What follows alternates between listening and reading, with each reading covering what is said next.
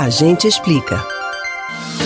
Todo condutor habilitado e também quem está por dentro do que diz as normas vigentes no Brasil sabe que o valor das multas aplicadas aqui pode ser bem alto dependendo do tipo de infração cometida.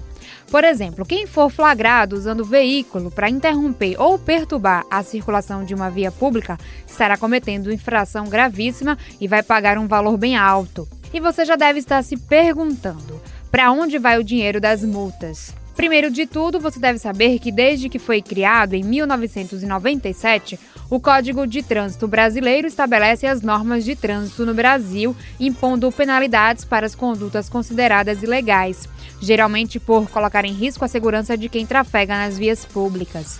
A multa é uma medida administrativa que, na prática, é a imposição do pagamento de uma taxa por parte do condutor, pedestre ou ciclista penalizado.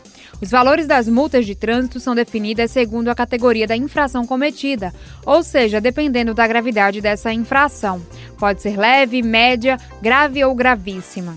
Segundo o Código de Trânsito, a receita arrecadada pelo Estado com a cobrança de multas de trânsito deverá ser utilizada exclusivamente para investimentos no trânsito devem ser aplicadas nas vias públicas, policiamento, manutenção e também para as ações educativas de conscientização sobre as condutas no trânsito. 5% dessa receita devem ser depositados no Fundo Nacional de Segurança e Educação de Trânsito, órgão sob a responsabilidade do Denatran, todos os meses.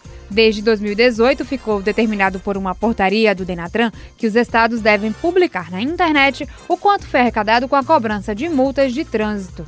Você pode ouvir novamente o conteúdo do Agente Explica no site da Rádio Jornal ou nos principais agregadores de podcasts, Spotify, Google e Apple Podcasts. Camila Brandão para o Rádio Livre.